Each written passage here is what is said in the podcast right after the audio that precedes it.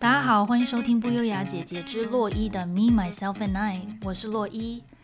今天要跟大家聊聊今年上半年 Netflix 和 Disney Plus 上面最红和最具有话题性的几个台剧和电影。为什么会想聊这个主题呢？其实洛伊从小就是一个电视儿童。我以前在呃国中、高中的时候，只要放暑假或是寒假，我一天最高纪录可以看十二个小时的电视，所以看电视就是我的生命。那我今天就会跟大家分享我的观后感，也就是一些不专业的影评，但是不会爆雷，所以大家可以安心的收听。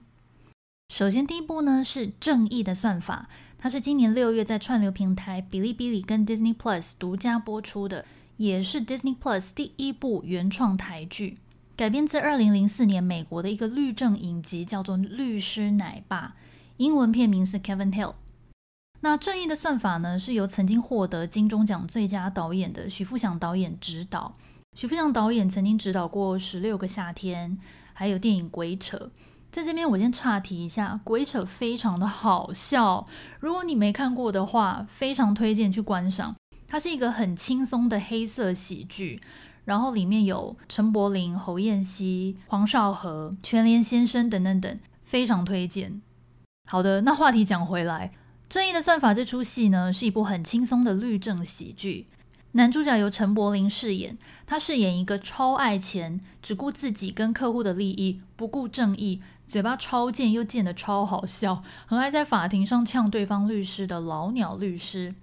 那女主角呢，是顶着泡面头的郭雪芙，她跟男主角刚好相反，只想着要帮客户伸张正义，有没有钱都无所谓的菜鸟律师。另外，这出戏的配角演员也都非常厉害。包含担任台艺大还有很多戏剧表演指导老师的演员陈雪珍，现在改名叫林玉萍的阿喜，还有本出戏我最爱的侯彦希，他真的好好笑，他浑身上下充满喜感，每次一出现叼个火柴棒就真的很令人发噱。我这出戏被他大圈粉，觉得他非常可爱，拜托其他侯艳希粉来帮我加一哈。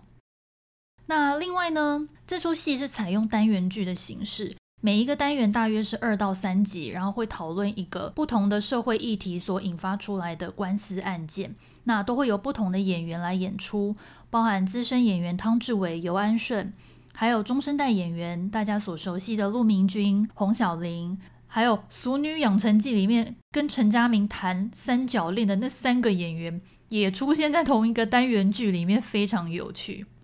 还有一个演员我要特别一提的，就是蓝钧天，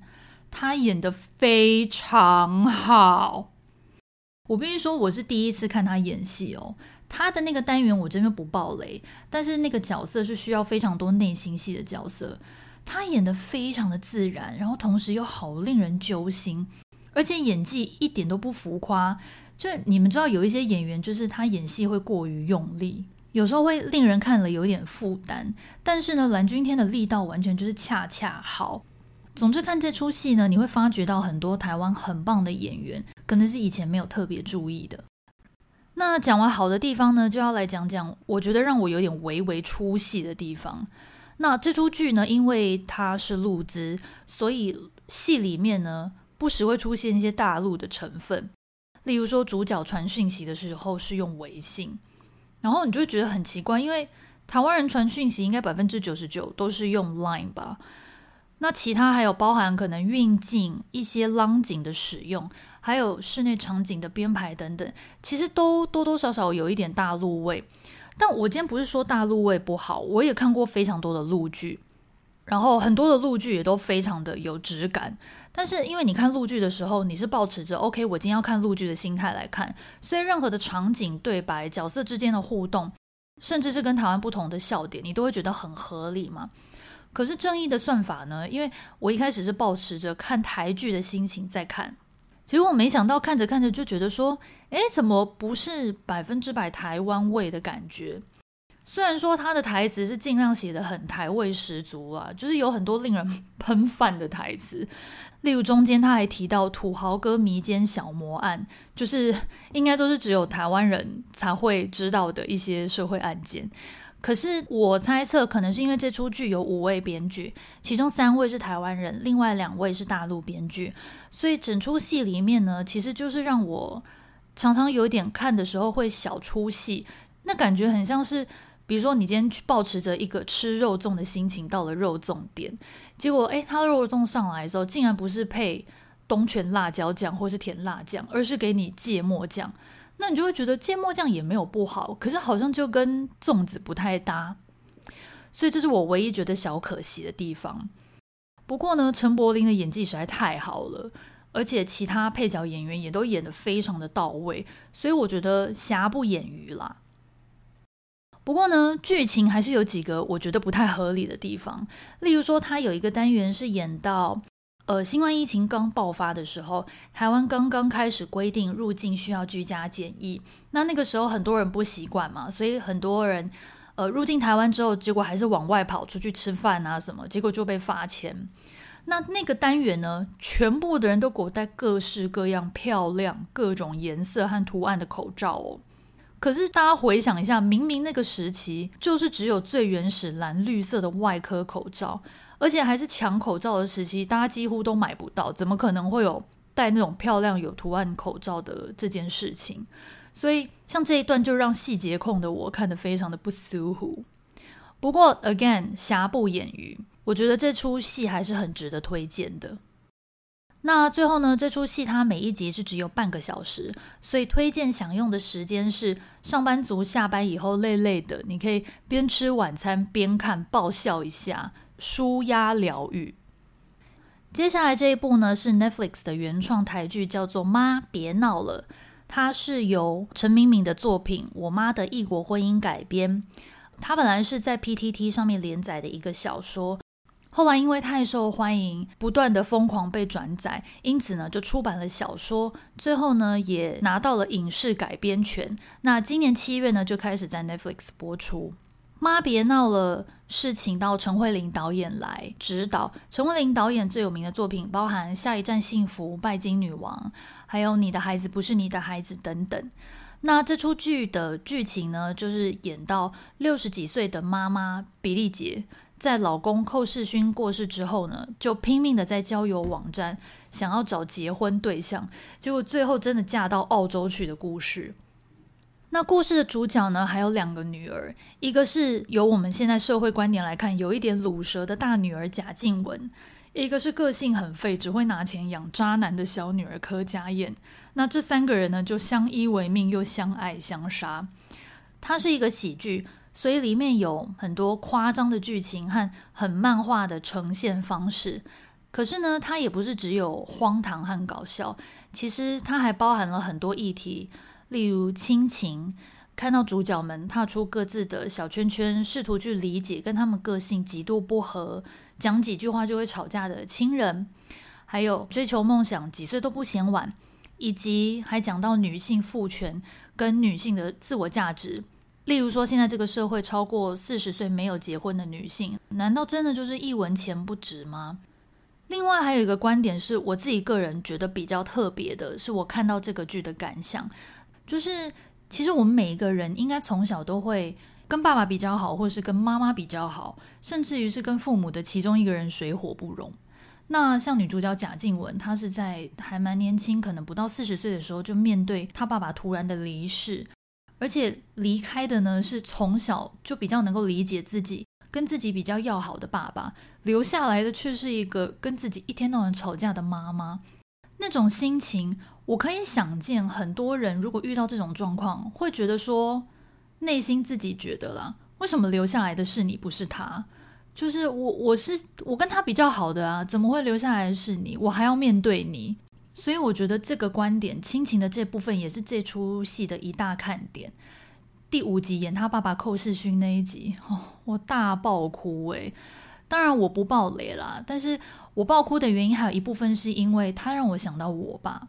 我其实从小是跟我妈非常要好，虽然我我跟爸爸也不错，也没有跟他不好，可是因为爸爸比较少跟我谈心嘛，他就是一个你知道传统的中国父亲，所以我总是会觉得说。诶，爸爸好像对我出嫁啊，或者是搬到国外都不是很在意。有时候我回家，他也只是跟我聊两句，然后就飘走，做他自己的事。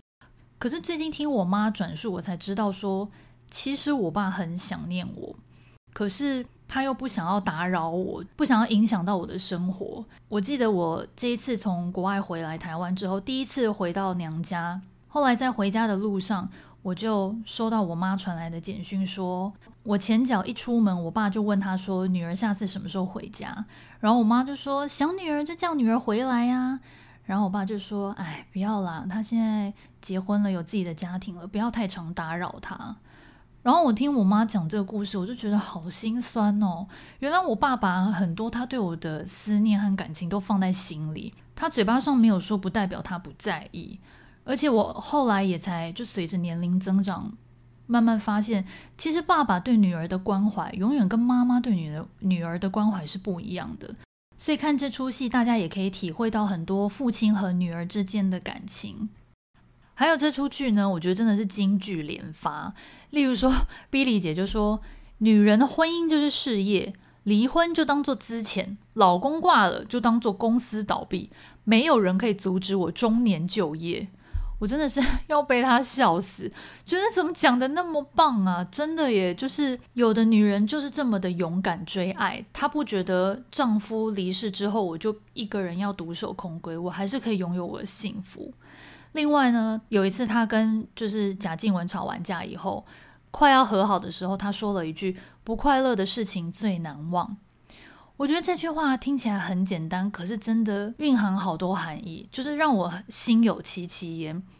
因为包含像我自己，就是工作上遇到难过的事，或者是不开心、丢脸的事情，可能会在我心中萦绕十年都不会忘记。可是快乐的事呢，往往就是那一刹那过了，你就忘了。所以我觉得这出剧里面有很多值得深思的金句。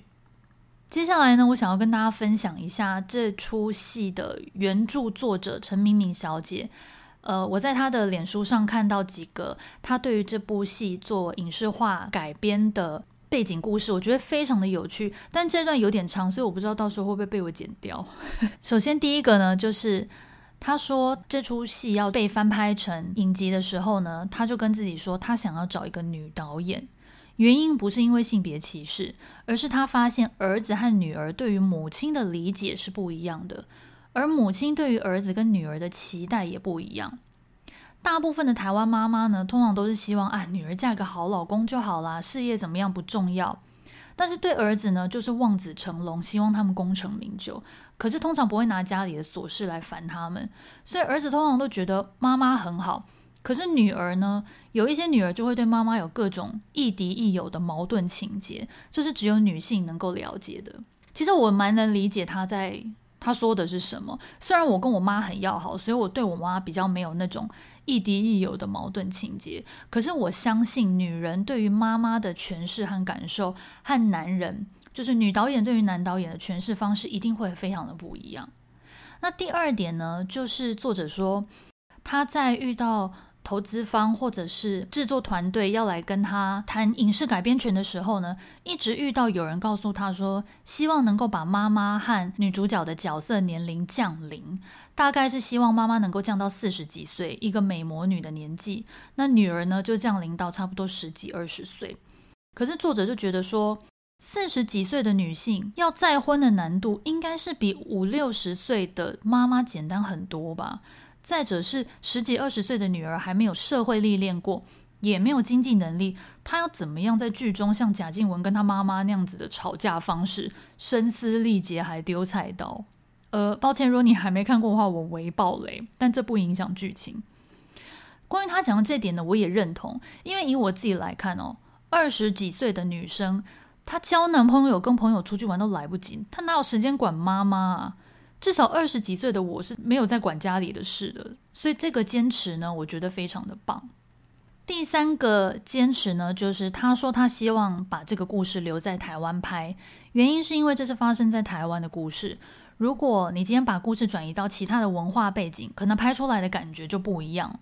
所以他最后才婉拒了对岸非常优渥的邀约，虽然很可惜，可是呢，最后也因缘际会就找到了陈慧琳导演。最后也的确拍出了非常细腻、拥有很多意涵，而且很贴近台湾人生活的一部作品，就是我说的台味十足。你会觉得你看的是一个彻彻底底的台湾故事，你的粽子配的就是东泉辣椒酱或是甜辣酱。那我觉得这个故事呢，七八年级生应该都会非常有共鸣，因为里面有很多我们小时候的回忆，比如说当年的金曲啊、郭富城的歌啊、海报等等。那这出剧呢，因为它每一集的长度比较长，大概是四十到六十分钟。前面虽然很搞笑，可是呢，后面随着剧情的推展，会变得比较严肃一点，没有正义的算法那么样的轻松。所以我推荐的享用时间呢，是晚餐后舒舒服服的坐在沙发上观看。那最后一部呢，就是今年很红的恐怖片《咒》。今年三月在 Netflix 上线之后呢，立刻要上排行榜，成为首部进入 Netflix 全球排名前十的台湾电影。由柯梦荣导演执导，蔡亘晏、高英轩、林靖伦等人主演。高英轩还因为这部片获得台北电影奖最佳男配角奖，他演得非常棒，我觉得他得奖实至名归。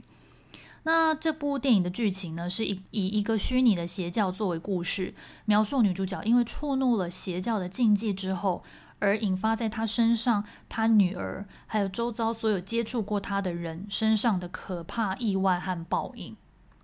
好，那现在就来说观后感。先跟大家讲一下洛伊这个人的喜好吼，我非常爱看喜剧片和恐怖片，不管是鬼的或者是恐怖的都可以。我喜欢看恐怖片的程度到怎么样呢？就是我非常的不怕恐怖片，我爱看的恐怖片是越恐怖越好，像。通常美国的恐怖片都是一点都不恐怖，超级无聊。我这样讲会不会很过分？但是像《丽英宅》啊、《安娜贝尔》啊、他啊这些，就小丑那个他，我都觉得恐怖的点在哪？我看不出没有恐怖的地方。所以对我来说，看美国的恐怖片，我真的是觉得不痛不痒。那日本的恐怖片呢？像《咒怨》啊、《贞子》这些，我也是。你知道《咒怨》，我看到笑出来，就是它的恐怖情节太好预测了。他上一秒演到这里，你就已经大概猜到下一秒就是这个主角会怎样，然后鬼会出现在哪里。然后像台湾的《红衣小女孩》啊，就是这些比较出名的近年来的恐怖电影，我都也觉得说恐怖程度没有那么高。对我来说，真的都是还好。所以呢，当时我听说咒很有，就是很红，然后大家都在讨论说很恐怖的时候，我就在想说，台湾拍的恐怖片是能多恐怖？还在那边你知道不信邪，所以我就是晚上大概九点的时候一个人观看，因为我老公 Joey 本人呢是蛮怕看恐怖片的，他不能参与我邀约他看任何恐怖片的行程，所以我就趁他出门的时候我就在那边看，然后看完大概快十一点，我就去洗澡。然后洗澡洗头发不是要闭眼睛吗？然后闭眼睛的时候，就里面的剧情就是某几段剧情就一直你知道冲到我的脑海里，然后我就要不时的睁开眼睛确认一下，想说 OK 鬼应该没有来吧？我觉得这部片的后劲有点强诶，然后再者是因为我真的太晚看了。而且我看完的时候呢，其实对于它有一些剧情我不是很懂，我还上 PTT 爬文，然后我还看到有些网友说什么他用考公职的心情在分析，还有人三刷，就是每一刷都可以看出不同的小细节，然后我就在那边爬文，还爬爬了半个多小时，最后十二点睡觉的时候，我躺下去，我整个人眼前跟脑子里全部都是咒的剧情，以及里面所有恐怖的片段。然后我就觉得说，我为什么要这样折磨自己？而且，我觉得这部片为什么会让我觉得后劲很强的原因是，我觉得它跟我们生活周遭台湾人的生活连接感太高了。因为他演的是宗教的故事，那我们台湾人不是一天到晚就是会去庙里拜拜吗？烧香，或是有时候去土地公庙拜拜，或是走在路上偶尔也会看到一些大庙、小庙、宫庙。然后你就觉得说，天哪，这就是感觉，就是很容易会发生在我身上或我周遭的事啊。所以那个跟生活的代入感太强烈了，导致于让我觉得后劲有点强。所以呢，这就是我想要推荐这部电影的原因。如果说你是不怕看恐怖片，然后跟洛伊一样喜欢看非常恐怖的恐怖片，觉得就市面上大部分的恐怖片都是无聊到可笑的人。我欢迎你推荐你来看这部咒，然后再跟我说说你觉得它的后劲强不强。最后呢，听说这这部剧的导演接下来会推出以台湾近年来的恐怖真实事件为主题的一字宇宙系列。所谓的一字宇宙呢，就是电影名称只有一个字，然后总共会有三部曲。但基本上我是觉得说，我之后 可能要考虑一下，我要不要继续看啦，因为压力真的太大了。除非是跟生活的连结度比较低的，那我就觉得 OK。那这部电影的推荐享用时间呢？如果你是看恐怖片会很怕的人，我建议你找几个人，多一点人一起看，而且最好是在白天的时候，你把那个气氛氛围弄得很欢乐。比如说，你还可以边吃炸鸡边喝手摇，恐怖的感觉就不会那么的强烈。如果你是很怕的人呢，就是绝对不要一个人看。那如果你是跟洛伊一样非常热爱看恐怖片，一个人看也可以的人呢？我就推荐你可以在任何的时间享用，但是最好不要跟洛伊一样，晚上看到十一点，然后看完立刻去洗洗澡，然后还 立刻去刷 PTT 剧情，再躺下来睡觉。我觉得那个震撼度会有一点浓，没有办法稀释。最好是选在可能白天或是至少傍晚的时候，到你睡前还有一些稀释的时间，可以让你稍微忘掉一下刚刚看过的画面。好喽，那以上就是今天分享的三部台剧和电影。其实还有很多上半年播出的台剧我没有算进去，例如说《华灯初上》的第三季，还有《良辰吉时》等等。《华灯初上》我之后应该会再专门开一集，请到真正经历过那个年代酒店文化的人来跟大家亲身分享第一手的酒店故事。那就请大家拭目以待喽。那今天的节目就到这边，欢迎来 FB 和 IG 留言，跟洛伊分享你有没有看过这些剧，你的观后感是什么？拜托大家留言跟我大聊，因为我老公 Joey 是不喜欢跟我聊剧情的，我每次都觉得跟他看剧非常的空虚，就是我会在那边很热情、很热烈说，哎，你不觉得他刚刚那样那一段很不合理吗？他明明就是应该怎样，可是他什么那样？然后他都是你知道无反应。所以，如果你也是细节控，你也是会边看剧边碎碎念的人，拜托来跟我分享，来跟我留言你的观后感。那最后，如果你喜欢我们的频道，记得持续收听，并且在收听平台上给我们五星评价。我们每隔周二更新新内容，呢下次见喽，拜拜。